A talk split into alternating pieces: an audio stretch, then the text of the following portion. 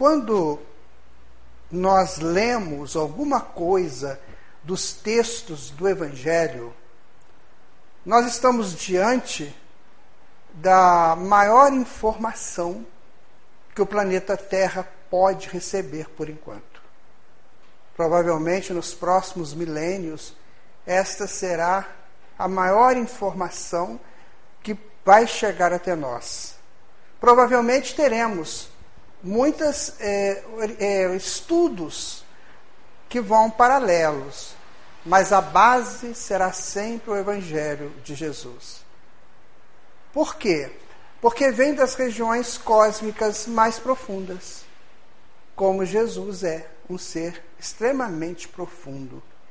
Então, quando ele veio até nós, a proposta dele era exatamente essa: trazer para o plano físico todas as informações que ele, lá nos núcleos superiores onde ele reside, são vigentes. Então, foi uma tentativa extraordinária e uma confiança muito grande de Jesus em nos trazer o Evangelho. Tanto assim que no seu sermão de despedida, que é o sermão do cenáculo, ele vai dizer uma frase que é muito significativa para todos nós. Ele diz assim para os apóstolos: É necessário que eu vá para que vocês cresçam. Ou seja, eu trouxe para vocês todas as informações. Agora eu preciso ir para vocês crescerem. Crescerem a partir das informações que eu lhes, lhes deixo, que eu lhes trouxe e lhes deixo. Diz Emmanuel que a, a essa região, essa, essa, esse selecionado de espíritos crísticos que regem o sistema solar, porque cada planeta tem o seu Cristo e tem o Cristo do sistema. Então ele diz que esse egrégio colégio de Cristos só se reuniu na Terra por, por três oportunidades. Se reuniu nas imediações da Terra por três oportunidades. A primeira foi quando delinearam como é que seria o planeta. A constituição do planeta a partir da bola ígnea, como diz ele mesmo, que desprende do Sol.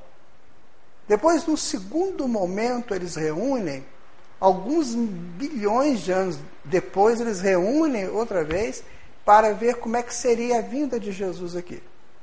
Quer dizer, um daqueles Cristos, né, o que governa o planeta, viria ao plano físico. Então vamos ver o que, que ele vai deixar, qual que vai ser a estrutura dele.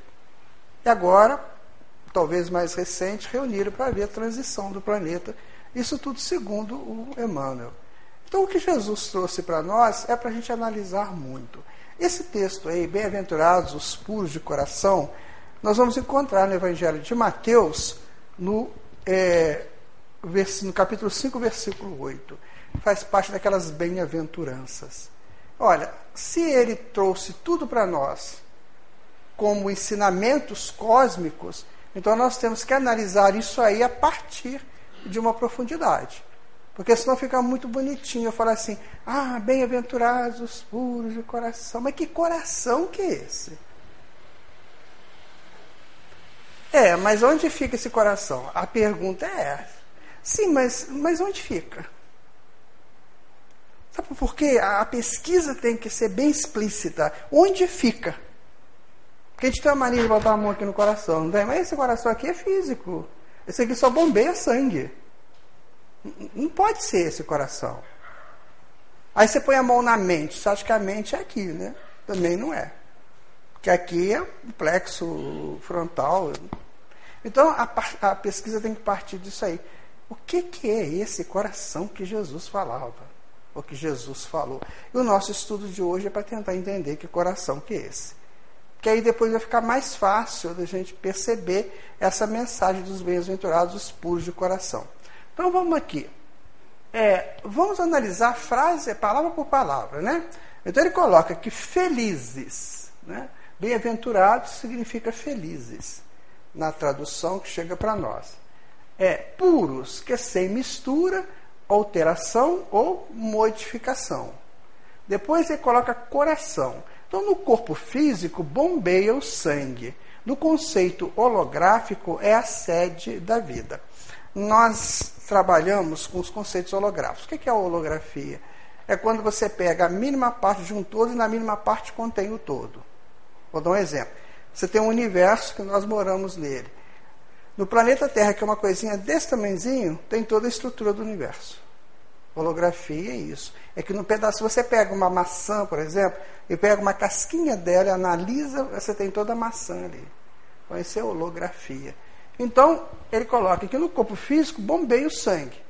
Né? Agora, no conceito holográfico, ou seja, no conceito é, estrutural, espiritual, aí já é a sede da vida. A gente vai explicar por quê, tá? Daqui a pouquinho. Ver significa enxergar, olhar, observar, mirar, avistar, contemplar, distinguir, divisar, entrever, descortinar. Você pode ver de várias maneiras. Eu não sei se vocês sabem o que significa a palavra teatro. Vocês já foram ao teatro? Já, né? Todo mundo. O que é teatro? Ah, é um, é um lugar que se assenta e tem um palco, né? Não. Aquilo ali é o local, o, local, o auditório. Mas o que é teatro? Teatro é uma palavra grega que significa ver, contemplar, olhar. Então, quando eles lá na Grécia iam ver uma apresentação, eles falavam, vamos, eles falavam assim, vamos ver, contemplar e olhar. Aí você vai analisar palavra por palavra, você vê que elas são diferentes. Então, isso significa teatro. E olhar é, tem essa, esse contexto todo aí. Né? Deus é a inteligência suprema, a causa primária de todas as coisas, a fonte essencial do amor.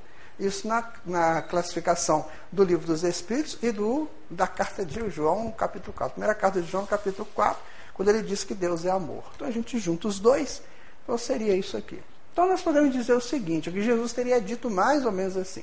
Felizes, pois, os que têm puro coração, sem misturas, porque poderão observar e distinguir a inteligência suprema, causa primária de todas as coisas e fonte essencial do amor. Na verdade, o que os evangelistas conseguiram escrever e deixar para nós foram sínteses das palavras de Jesus. Quem diz isso é João. João fala assim: se nós pudéssemos escrever tudo o que Jesus fez e falou, nenhuma biblioteca do mundo caberia de tanto livro. Então, em outras palavras, diz, nós fizemos uma síntese possível de entendimento. Então, quando nós pensamos assim, Jesus ficou três anos conversando com aquelas pessoas. Em três anos você fala muita coisa que não cabe no livro de, de Lucas, de Marcos, que é pequenininho, né? O Evangelho de Marcos é mínimo. O maior deles é o de Mateus, mas o de Marcos é mínimo. O de João vai até o capítulo 24, se não me engano, só. Então, como é que poderia compilar isso tudo? Então, é provável. Pai Nosso, por exemplo, o original é um texto enorme. Né? Então, seria mais ou menos isso aqui, o que ele teria dito e muito mais. Né? Então, agora vamos continuar assim. Aí nós vivemos hoje, aqui no plano físico, ou como espíritos comuns, ou espíritos que buscam a pureza de coração. É aqui que nós nos distinguimos. O que, que eu quero ser de verdade? Um espírito comum? Ordinário? O que, é o espírito ordinário? É aquele que faz a ordem do dia, ele cumpre a ordem do dia. A ordem do dia, o sol amanhece, o sol clareou, o que, que você tem que fazer? Levantar, né? tomar banho, lanchar e fazer suas atividades. Isso é o espírito que, que promove, que, que, que realiza a ordem do dia. Então, basicamente, ele vai alimentar, ele vai trabalhar um trabalho que não, quase sempre não vai é, influenciá-lo a grandes descobertas, ele vai é, ter relações sexuais, né, porque faz parte da reprodução dele. Né, e ele vai depois dormir. Então isso é espírito ordinário. Essa, essa, esse conceito ele é da sociologia, tá? Sociologia diz isso, que o espírito comum faz isso. E se fizer isso é muito pouco. Porque no Evangelho de Lucas, Jesus pergunta assim: E vós? O que fazeis de especial? Essa pergunta é séria. O que, é que eu faço além disso? de comer, trabalhar, é, dormir e reproduzir. O que, é que eu faço? Isso os animais fazem, gente. Os irracionais fazem exatamente isso, porque eles também trabalham. Já viu o tatu furando buraco? Está trabalhando. Né? João de Barro fazendo a casinha dele?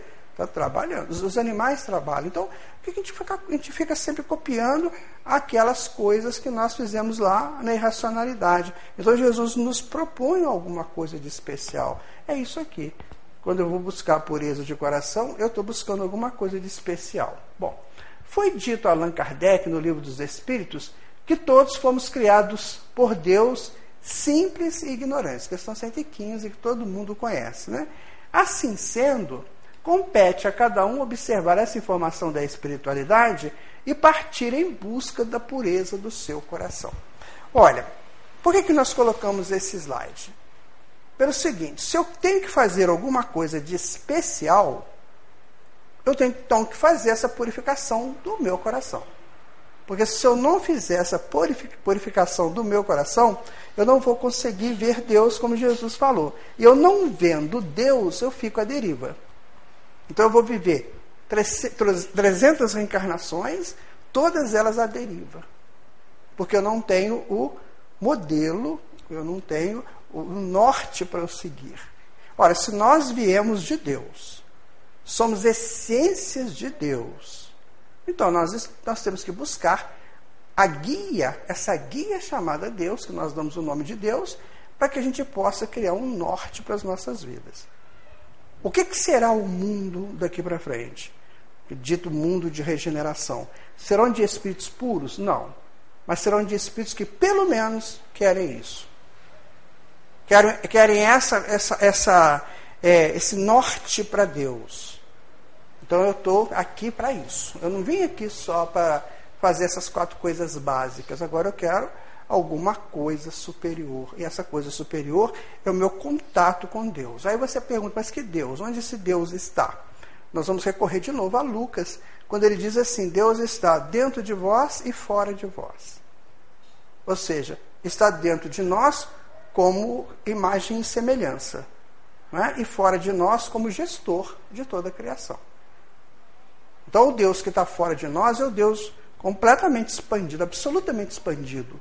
E o que está dentro de nós é o latente, que está amadurecendo gradativamente. Então chega um momento na, na, na, no ciclo evolutivo de cada um de nós que nós temos que buscar esse compartilhamento com Deus daquilo que nós fazemos.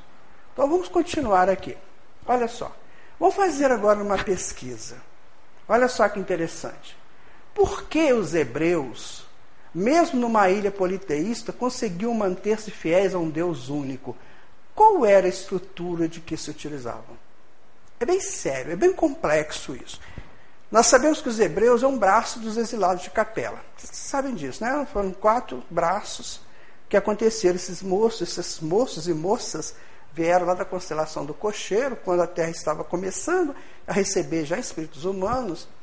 E aí esses, esses exilados, em torno de 200 mil, vieram aqui para o planeta Terra. Jesus os recebeu e disse: Olha, eu preciso de alguém que me ajude a fazer o meu primata evoluir. E vocês precisam de se resolverem perante as leis de Deus, que vocês vêm na condição de exilados.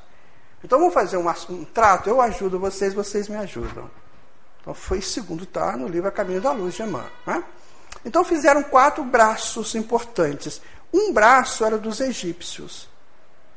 Os egípcios fizeram desenvolver uma ciência aqui no plano físico que nós ainda não chegamos nela. Não é só pirâmide, não, tá, gente? É muita coisa que tem lá que a gente não sabe. Eles tinham lá um negócio chamado geometria sagrada, que eu estou estudando essa coisa há muito tempo e eu não consigo pegar tudo. É muito complexo. Então, você estuda Hermes Trismegisto, por exemplo, que foi um dos grandes iniciados dele lá, ele fala coisas assim que você tem que. Meu Deus do céu. Como é que eu vou entender isso? E a física quântica está começando a desenvolver esses conhecimentos para nós agora. O outro braço foram dos hindus. Então, os egípcios foram responsáveis pela fundamentação da ciência. Os hindus responsáveis pela fundamentação da espiritualidade. Então, eles criaram um regime de espiritualidade naquele naquele lado lá da Ásia, e depois a China foi atrás, o Japão e aqueles países ali próximos, Então eles foram fazendo essa, esse, esse processo de busca de meditações, de espiritualizações, de busca desse Deus também, só que um Deus ainda muito politeísta, ali. o regime deles é politeísta até hoje. Um terceiro braço foram os arianos. Os arianos eles se deslocam da Índia e vão em busca de conquistas, vão para a Europa, que hoje é a Europa, e se torna o povo conquistador, o povo de busca de novos territórios. Então eles expandiram o mundo pelas buscas dele. E o último braço seria o dos hebreus, que teve a responsabilidade de estabelecer aqui a ideia de um Deus único. Percebe? Então cada braço foi responsável por uma área. Uma da ciência, o outro da espiritualidade, o outro da conquista territorial, e lá nos arianos eles formaram dois grandes impérios, né? o Império de Alexandre e o Império Romano, e formataram a estrutura que hoje é conhecida como Europa e Ocidente. Por quê? Porque é, criou-se essa parte do, do planeta, que é a parte ocidental. Mas acontece que os hebreus era assim. Se você pensar na Palestina, na terra onde eles moravam, eles tinham uma extensão de 180 quilômetros de norte a sul e de 80 de oeste a leste. Estou fazendo da minha, da minha, posição aqui, tá, gente? Por isso para estar contrário para vocês. Então, é, é, eles tinham essa, essa, essa, esse tamanhozinho de terra que é muito pouco. É como se fosse daqui ao Rio de Janeiro só, com uma extensão de 80 quilômetros de largura. Como é que eles conseguiram isso? Se você pegar o mapa da Palestina, você vai pegar lá no leste da Palestina, você vai pegar a Mesopotâmia, que é toda politeísta. Você abaixa um pouquinho, você entra na Arábia, naquela região ali, pegando um pouquinho a Índia, toda politeísta. Você vai no Egito, politeísta. Você contorna, você pega o Mediterrâneo, que toda, todo o litoral mediterrâneo era politeísta. Você pega a Anatólia, politeísta. Você sobe Fenícia, politeísta. Você vai na Síria, politeísta. E eles, naquele, naquela ilha ali dentro. Como é que eles conseguiram isso? Vocês já pararam para pensar? Como é que eles conseguiram se manter fiéis à ideia de um Deus único? Tem que ter uma razão para isso. E foi a pesquisa que nós procuramos fazer para entender. Segundo os estudos relacionados à antropologia do Antigo Testamento, aquele braço dos exilados de Capela trazia em seu núcleo o compromisso de fazer com que a Terra fizesse um contato é, e um acordo com a ideia do Deus único. Essa história começou por volta dos anos 1800 a.C., com Abraão e sua descendência. Aí a gente vai ler lá na Bíblia, né, que Deus falou com Abraão, deixa essa terra, pega sua família que eu te indicarei, uma terra de lá você fará uma grande nação. E é hoje uma grande nação, né? São três grandes religiões que seguem, que são da descendência de Abraão. Os sábios daquele povo criou uma interessante estrutura dominada à existência do ser humano. O que, que eles fizeram? Muito bem. Seremos monoteístas. Agora, como é que eu convenço você a ser monoteísta? Será que é só no papo? Não, eu tenho que te mostrar alguma coisa lógica. Principalmente porque eles eram espíritos muito inteligentes.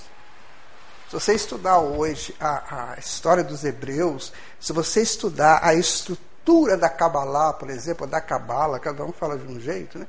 Se você estudar a árvore da vida, você fica assim, meu Deus, onde que eles tiraram isso? É muito complexo, é muito perfeito, é muito lógico. É um desenho simplesinho, eles te dão toda a estrutura da vida. Onde que eles tiraram isso?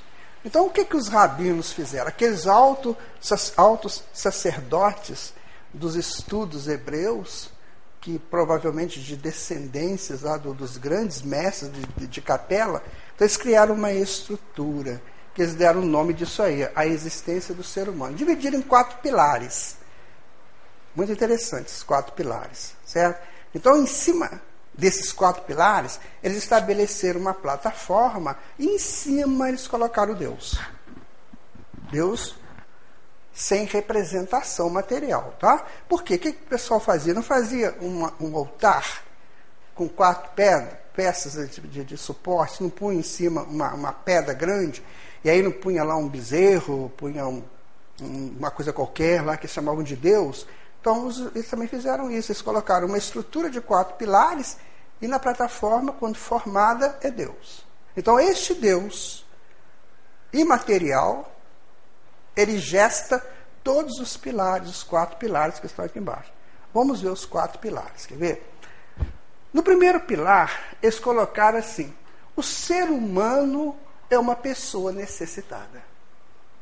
Então, se ele é uma pessoa necessitada, necessitado de quê? Basicamente. Então, eles colocam lá. É, eles trabalhavam uma estrutura do homem como a fala, pensamentos, a vida, a pessoa em si, as suas legações e existência deles mesmos.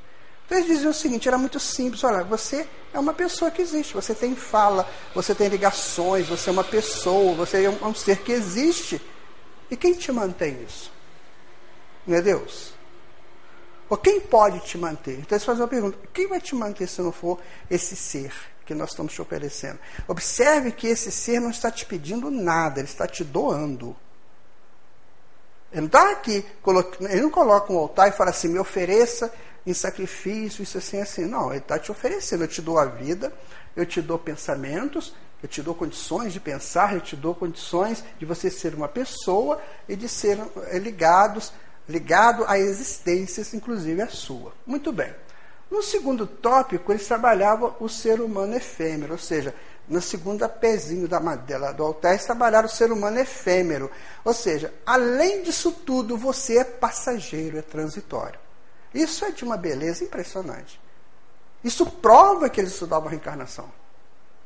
Não é? Isso é prova da reencarnação, está aí, estudada por eles. Né?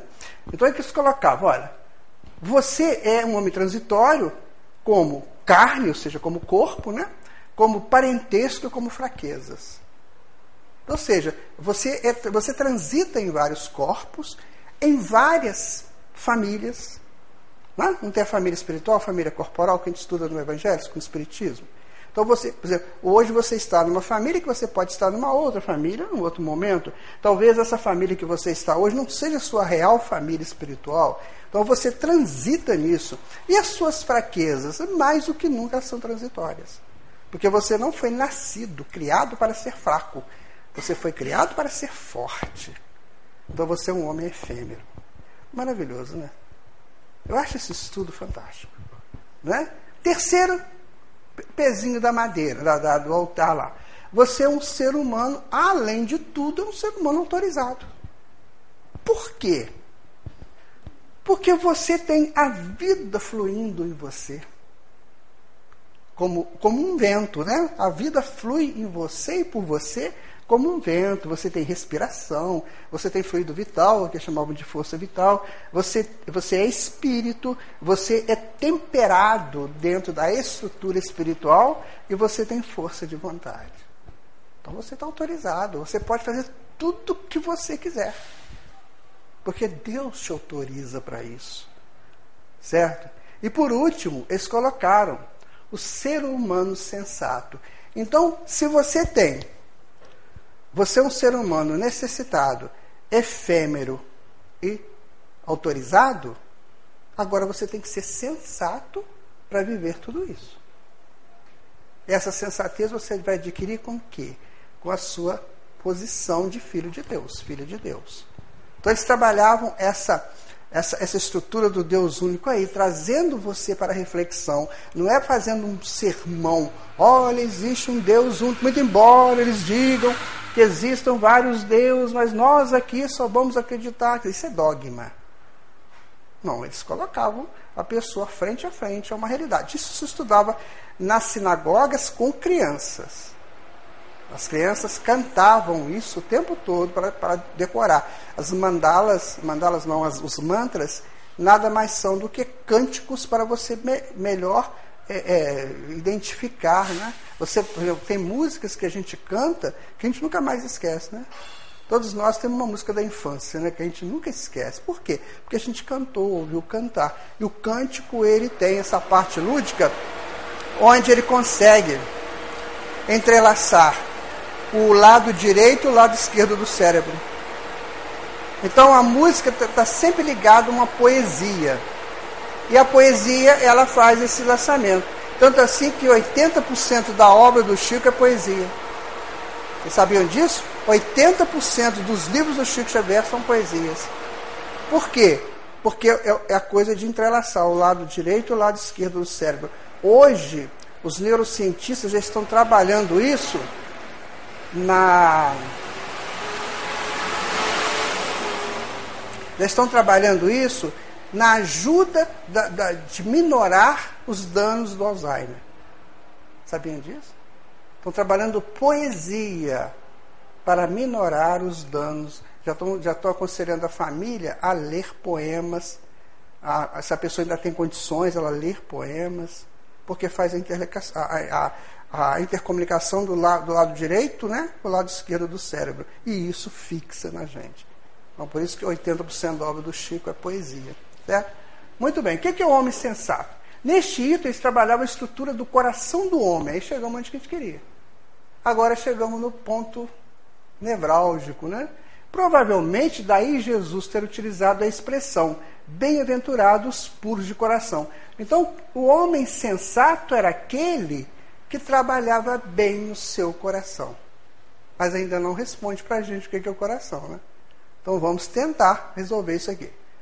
A palavra mais importante do Antigo Testamento, minha gente, é coração.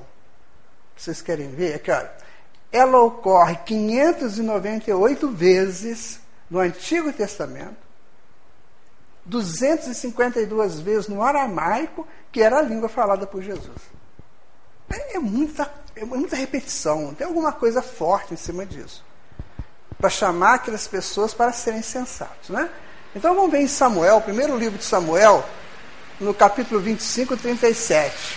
Ele vai dizer o seguinte: ó, O seu coração morreu no seu interior e ele se tornou pedra. Cerca de dez dias depois, Yahvé feriu a Nabal de modo que ele morreu. Morreu porque o coração virou pedra? Será que é o coração físico que virou pedra, mas ele era mau? Porque a pessoa é mau, o coração não vira pedra, não? Vocês já viram? A pessoa mau, o coração vira pedra costuma ficar aí até muito tempo fazendo maldade, né? não, não vira pedra. E quem que era esse Nabal? Nabal era um indivíduo que era muito rico. Ele tinha 3 mil ovelhas e mil cabras. Isso aí antigamente era um conceito de fortuna. Certo? Bom, continuar aqui, olha. Em Jeremias, que é um profeta, K4,19, ele vai dizer o seguinte, olha. Minhas entranhas, minhas entranhas, estou a contorcer-me, paredes do meu coração.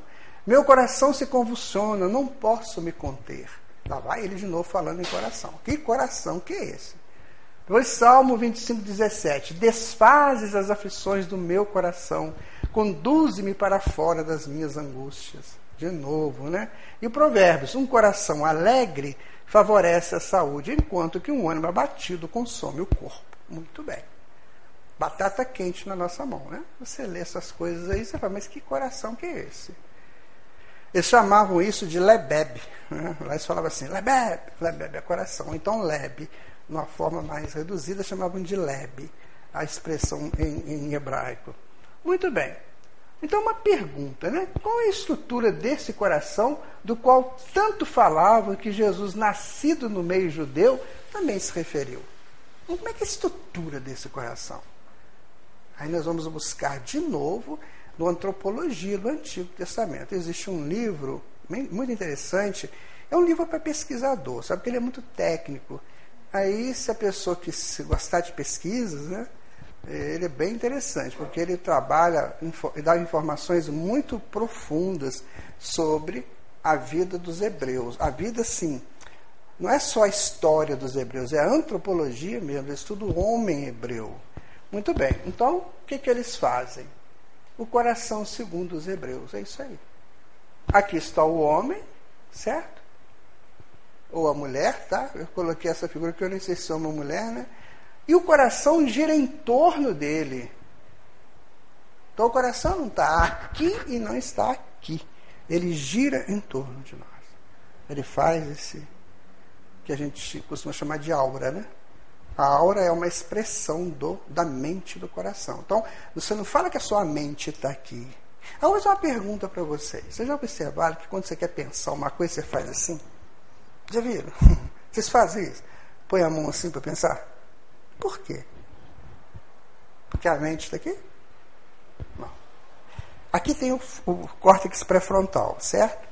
Que é o, o córtex da, do, do discernimento, da do, entendimento das coisas, da, da, da, da trazimento da informação, a decodificação da informação, está aqui. E aqui, mais ou menos nessa área, tem um, um chakra, um, um centro de forças, chamado chakra frontal. Então, é esse chakra que captura as informações que a gente tem. Então, a gente está andando, está capturando tudo que está à nossa volta pelo chakra frontal. Né? E aqui nós temos na mão um chakra secundário chamado chakra palmar. Então, a gente, quando a gente faz assim, a gente une o chakra palmar com o chakra frontal. Um revitaliza o outro e fortalece para você chegar a uma conclusão. Entendeu? Por isso que a gente faz assim com a mão. Para a gente unir esses dois chakras. Porque tem os chakras secundários, né? São 56 chakras. Sete são principais. Os restantes são secundários. Muito bem, então aqui está o coração. Segundo a conceituação dos hebreus. Você, ele circula você, circunda você. Onde você está, ele está contigo. Agora, o que, que tem dentro do coração? Aí você falou uma coisa certa. O que, que tem dentro do coração? Tem cinco coisas importantíssimas que nós temos que saber lidar com elas. Por que, que nós ainda somos espíritos sofredores, complicados, cheios de nove horas, né? A gente é cheio de milímetros, esse negócio. Por quê? Porque a gente não sabe lidar com as coisas que estão ali dentro. Vamos pegar a primeira coisa, que é uma das mais complicadas, né? Seriam os sentimentos. Você sabe quantos sentimentos o homem comum tem hoje? Desenvolvidos? Vocês têm uma ideia? Não? 386. E pior de tudo, você não sabe o que, que é que ele funciona com um eixo. O sentimento funciona num eixo, tá? ok? Essa parte preta eu vou colocar como o lado negativo do sentimento. E, a, e o lado de cá eu vou colocar como o lado positivo, ok? Então eu vou falar assim, quer ver? Amor, positivo. Qual que é o negativo do amor? Ódio. Esse funciona assim, um, um, um grupo. É, é, medo, coragem. Né? É, tristeza, alegria. Então eles, viram, eles vivem assim. Não sei se vocês já ouviram falar na dança de Shiva, já ouviram falar essa frase? Então, Shiva era o dançarino do universo, né? Gente, é lindo demais estudar. Eu, eu digo vocês, estudem, vocês não sabem o que, que é essa coisa, é maravilhoso demais. Então, Shiva é o dançarino, chamo um deus do, dos hindus, que é um, um dançarino do universo. O que, que ele faz? Ele dança. O que é o Shiva? O Shiva são os opostos. A dança dos opostos. Que Jung trabalhou isso divinamente e Joana de Anjos também trabalha divinamente. Então você tem o, você tem o amor e o oposto o ódio. Então se você ficar assim, vai ser sempre amor e sempre ódio, não é assim? Qual que é a dança? A dança faz um interpenetrar no outro. Então, o ódio interpenetra no amor, ou se, ou se muda pelo amor ou inunda o amor. Vai depender de quem? Do dono do sentimento. Então, tudo gira assim. Quem falou isso, gente? Eu não sei Jung, eu não sei Joana de Ângeles. Teve uma pessoa que falou isso de uma maneira magistral. Não. Ele é muito amigo de Jesus, mas não é Jesus. Mas Jesus também falou de outra maneira. Aquele que fala assim: Senhor, fazei de mim um instrumento da vossa paz. Onde houver ódio, que eu leve o amor. Onde houver tristeza, que eu leve a alegria. Está vendo? Ele trabalha os opostos. Então, Francisco de Assis faz um jogo de opostos que é maravilhoso. A gente tem uma palestra só sobre jogo de opostos, ou dança dos opostos. Um dia eu posso fazer para vocês. É muito interessante a dança dos opostos. Quando ela começa do, do arquétipo primordial, vai dividindo nos opostos. Nossa, é muito show. Então, quer dizer, nós trabalhamos assim. Então, o que, é que eu tenho que fazer? Vamos imaginar o seguinte: que eu olhe para você, certo? Junto com, com sentimentos, nós temos duas caixinhas lá em cima. Uma a afeto, outra desafeto, que é resultante do oposto, do jogo de oposto. Então, eu olho para você. Você, eu sinto um ódio de você. Porque onde que eu peguei esse ódio? Na minha caixinha de desafeto. Então, por que, que a vida me colocou perto de você? Para que eu mudasse o sentimento. Quem que falou isso? Agora sim, o Mestre Jesus. Concilie-te depressa com teu adversário enquanto estás a caminho com ele, para evitar que ele te leve ao juiz, juiz ao ministro, oficial, te prenda, e você vai sair de lá só depois que pagar o último ceitil.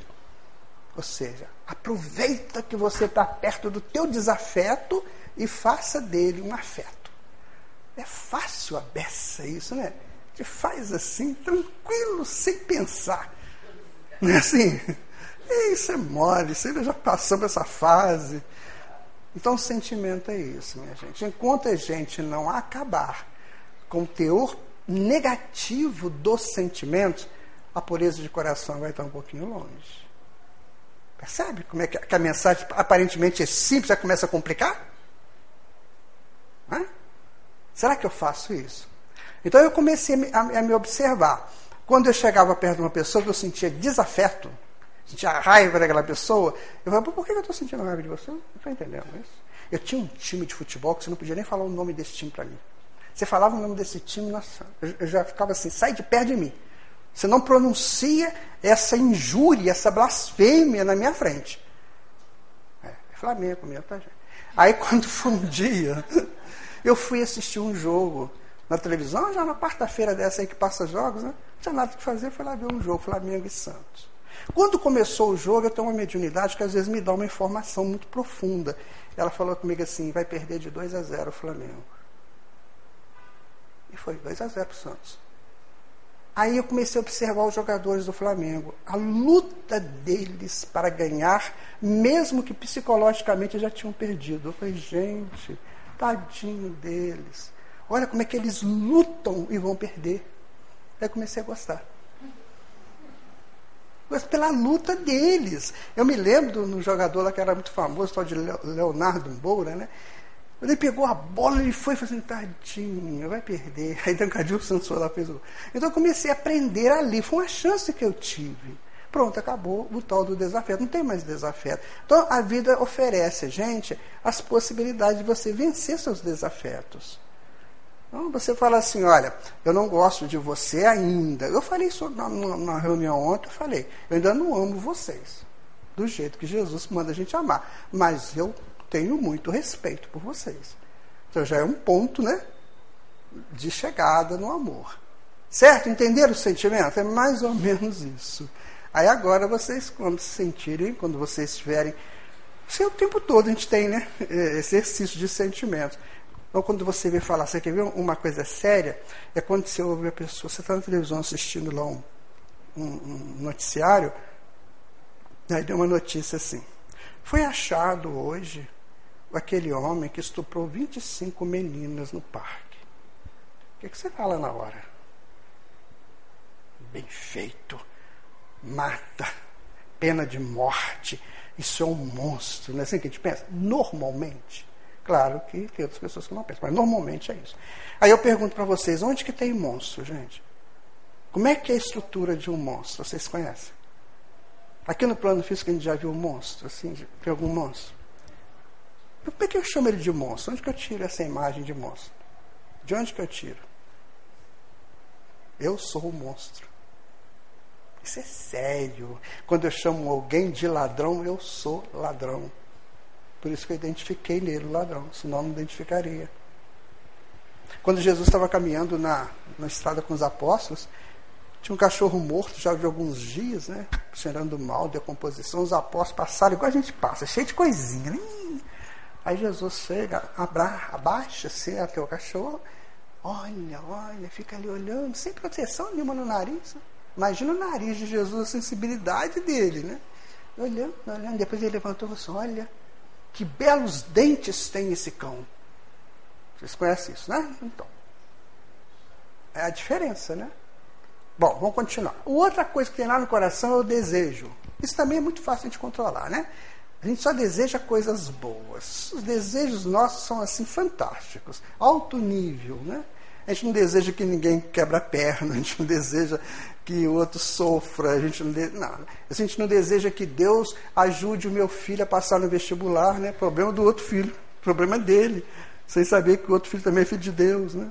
A gente quer uma vaga e eu peço a Deus, meu Deus, eu preciso, me ajuda para ganhar essa vaga, mas o outro também merece a vaga. Então, os nossos desejos são muito complicados. A gente tem que aprender a ponderar os nossos desejos. Porque uma vez desejado, pode ser que cumpra. E aí? E se depois eu não, não gostar daquilo? Você quer ver você, uma, uma experiência bem simples, que eu acho que aqui ninguém faz isso, não, mas eu conheço gente que faz, sabe? É quando você vai no shopping e você vê uma coisa que enche o teu olho. Né? Aí as senhoras gostam muito de bolsa, né? Sim, bolsas, sandálias, vestidos. Homem já é outras coisas, tênis. Muito bem. Aí você chega lá, você olha você fala assim, eu não preciso disso, mas eu vou comprar. Aí você compra, né? Chega em casa, quando você põe aquela roupa, nossa, coisa horrível, eu não sabia que era tão feio assim não, e nunca mais usa. Gente, eu já fiz isso. Ficou aquela roupa guardada no guarda-roupa que eu nunca mais usei. Então são desejos retardados, né, que a gente não sabe lidar. Então lidar com desejo é uma coisa muito séria. A, Jona de Anjos fala que os desejos vão se transformar em paz. Então quando você estiver em paz, você não tem mais desejo. A, a paz te traz tudo que você precisa. Né? Outra razão, né, como, eu vou, como eu vou trabalhar com aquilo que eu sei. Eu acabei de ter uma informação. Como é que eu trabalho essa informação? Fazendo fofoca com ela? Né? Ontem eu estava caminhando assim, aí tinha uma menina e um rapaz na minha frente. Eles devem estar voltando de férias, ou desse feriado que teve aí, eles são estudantes. A menina vira para o cara e fala assim: É que me conta quais são os babados novos. Falei, eita, nós. Quais são os babados? Aí o rapaz falou assim: não, tem babado. Aqui não tem o quê, cara? Conta. Eu falei, é a razão, né? Está trabalhando a razão dela. Ela quer saber os babados. E com certeza os babados não são essas coisas boas que ela quer saber. Não, fulano fez uma prova antes da Semana Santa, fez uma nota. Essa não quer saber, não. Ela quer saber outros babados. Então a gente tem que tomar cuidado, porque a gente adora querer saber notícias né, negativas dos outros. A outra é vontade, né? Quais são as minhas vontades? Vontade é um negócio danado, porque a vontade, segundo Leon Denis, é a maior potência da alma. Então, se a gente não purificar, aquele negócio que falou, né? Ver, enxergar, purificar, tornar pura, substância. Se a gente não fizer isso aqui, a gente não vai ver a outra coisa que está dentro de nós. Então, para a gente chegar a enxergar esse aqui, nós temos que purificar isso aqui. É fácil a beça. Convenhamos, é muito fácil.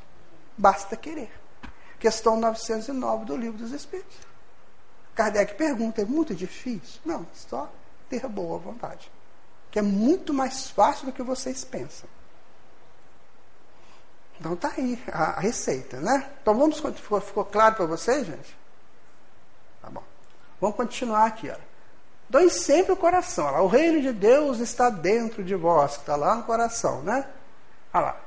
Preencha o seu coração da palavra de Deus e proclame as maravilhas do Senhor. A boca fala do que o coração está cheio. Aí é Jesus aí. Mais coisa aqui, ó. O homem bom, do bom tesouro do seu coração, traz para fora o bom. Bom sentimento, bons desejos, boa vontade, né? E, e, e boas, bom raciocínio, né? É, pois é da abundância do coração que a sua boca fala. Aí a pessoa que xinga muito, reclama muito, ele está falando que está dentro do coração dele. Né? Rebeldia. Gente, todo ato de reclamação, preste atenção, vocês nunca mais reclamarem de nada. Toda vez que você reclamar da mínima coisa, você está reclamando de Deus. Toda reclamação é dirigida a Deus. Observe as suas reclamações. E essa roupa que não seca, meu Deus do céu. Porque Deus não mandou calor suficiente para secar a tua roupa. E essa chuva que não passa? Não é? E esse sol que está me queimando? Tudo você reclama, você reclama de Deus. E essa coisa que está na minha frente, que me está reclamando do Filho de Deus que está te atrapalhando. Então, toda reclamação você faz a Deus, que tudo criou e tudo gesta e tudo mantém. E o, e o xingamento? O xingamento é, um, é, é um, um lixo seu que você joga para o outro. Ele vai lá, bate e volta para você e aumenta teu lixo. Então todo xingamento é um lixo da pessoa. Tem pessoas que adoram falar palavrão, né? Nossa, é terrível. Já conheço muito essa história. Assim como o homem pensa em seu coração, assim ele é. Provérbios. Entendeu agora por que, que eles falavam de coração? Porque ele é, é a mola mestra de tudo, é o coração. Alguns apontamentos de Emmanuel. Pensamentos positivos em matéria de consciência tranquila, limpeza de intenções, reajuste de maneiras, supressão de hábitos inferiores são suportes indispensáveis para a edificação da vida melhor. Então ele dá uma receita para a gente. Né? Se errares, corrige de sem precipitação e desespero. Não admitas o fracasso por perda definitiva, e sim por ensinamento necessário ao triunfo. Todos nós na Terra, encarnados e desencarnados, com vínculos no planeta, estamos no educandário de evolução. De um modo ou de outro, todos somos discípulos na escola de progresso. Se a gente é discípulo, a gente está aprendendo. O bom é ser bom discípulo. Estou aprendendo sempre, estou seguindo sempre essa informação. Né? Para que cada um guarde em seu coração, tá, gente? Se me amais, guardais o meu mandamento, que eu vou enviar um consolador. É isso que nós temos aqui. Essa casa, que é uma casa de estudos da doutrina espírita, que vai nos ensinar a purificar os nossos corações, certo? Então, o clamor do homem consciente seria isso aqui, ó. Alarga as estreitezas do meu coração. Está em Salmo né, 25, 17. Que é isso, a letrinha aqui.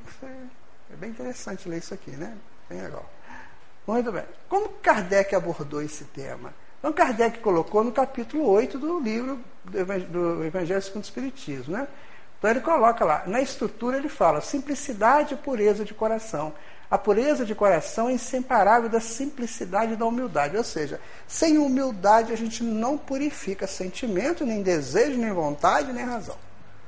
Palavras do Kardec. Né? Pecado por pensamento, adultério. A verdadeira pureza não está somente nos atos, está no pensamento, porquanto aquele que tem puro coração nem sequer pensa no mal. Porque a gente, quando pensa em adultério, a gente pensa em adultério de, de, de, de namorados, marido, mulher, né? Não, adultério está em eu adulterar qualquer coisa com o meu pensamento errado. Eu chego aqui nessa casa, uma casa tão bonita, e eu falo assim, nossa, coisa horrível. Isso é adultério.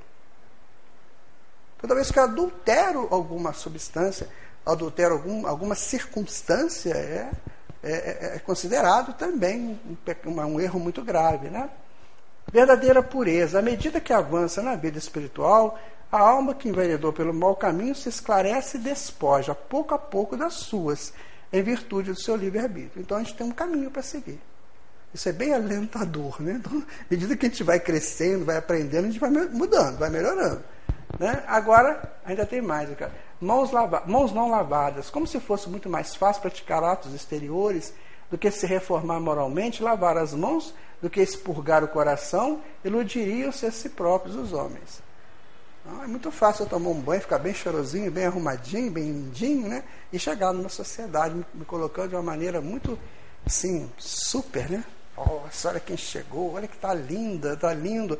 Mas e o coraçãozinho, como é que tá? Na hora de começar a conversar ali, o que é que vai sair? Tem gente que fala assim, isso é, no meio de homem isso é muito comum, né? A pessoa fala assim, ela é bonitinha, mas não deixa ela abrir a boca, não. Vocês já ouviram isso? É, ela é muito bonitinha, mas não conversa com ela, não deixa só a beleza do jeito que está. Porque se abrir a boca vai ficar horrível. Porque só fala bobagem. Né? Assim também é ele, né? Ele é muito bonito, ele é bem lindo, mas não deixa ele abrir a boca, não, porque se ele abrir a boca, você sai espantado. Então é isso que Jesus falou para a gente não fazer. Né? Escândalos, no sentido vulgar, escândalo se diz de toda ação que de modo ostensivo vá ao encontro da moral ou decoro. O escândalo está na ação em si mesmo, na repercussão que possa ter. Então, qualquer coisa que faz uma repercussão muito grande é um escândalo. Eu não posso ser o motivo desse escândalo, porque Jesus não falou, né? Ai de quem foi escandalizado. Ele fala, ai de quem escandalizou. É? E se vossa mão é motivo de escândalo, cortai. Não é para cortar a mão, né? é cortar uma ação, porque mão pressupõe possibilidade de ações. Né? Então você vai cortar uma ação se ela for fazer com que esta ação você seja motivo de escândalo.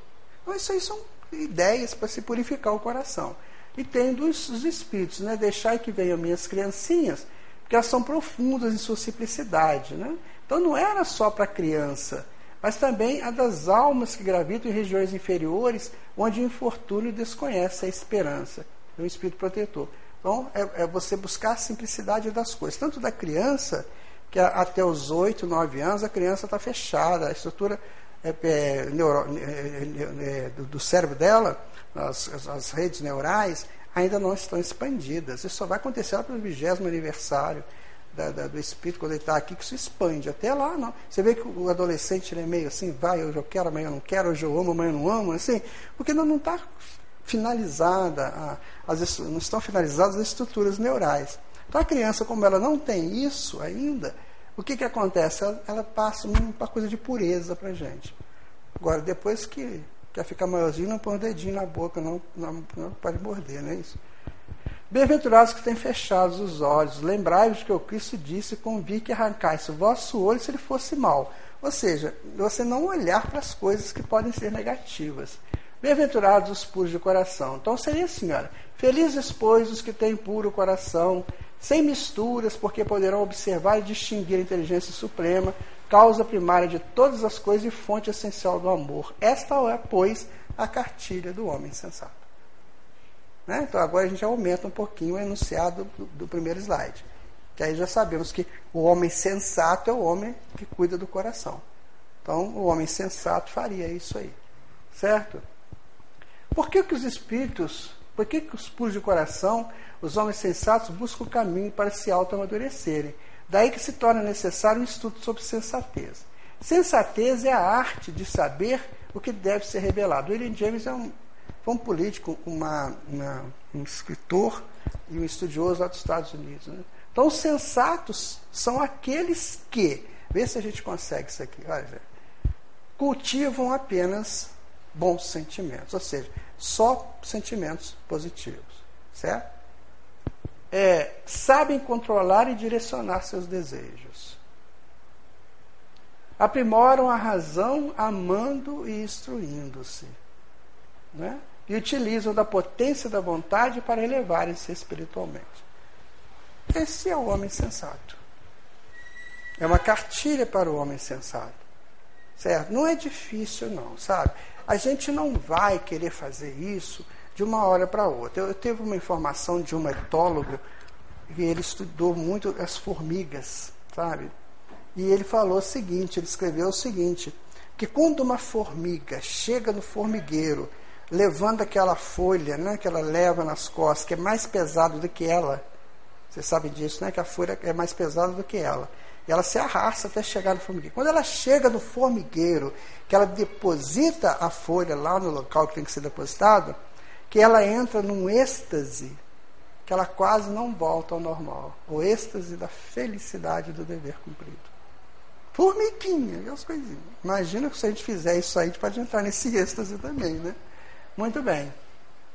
Eis que a pureza me busca, me chama, me quer, me clama. Eis que paro e deparo com o que sou, com o que serei após. Após as idas e vindas sem rumo na contramão da minha história, quero sentir as blandices dos cimos, onde tocam os sinos a glória do meu Senhor.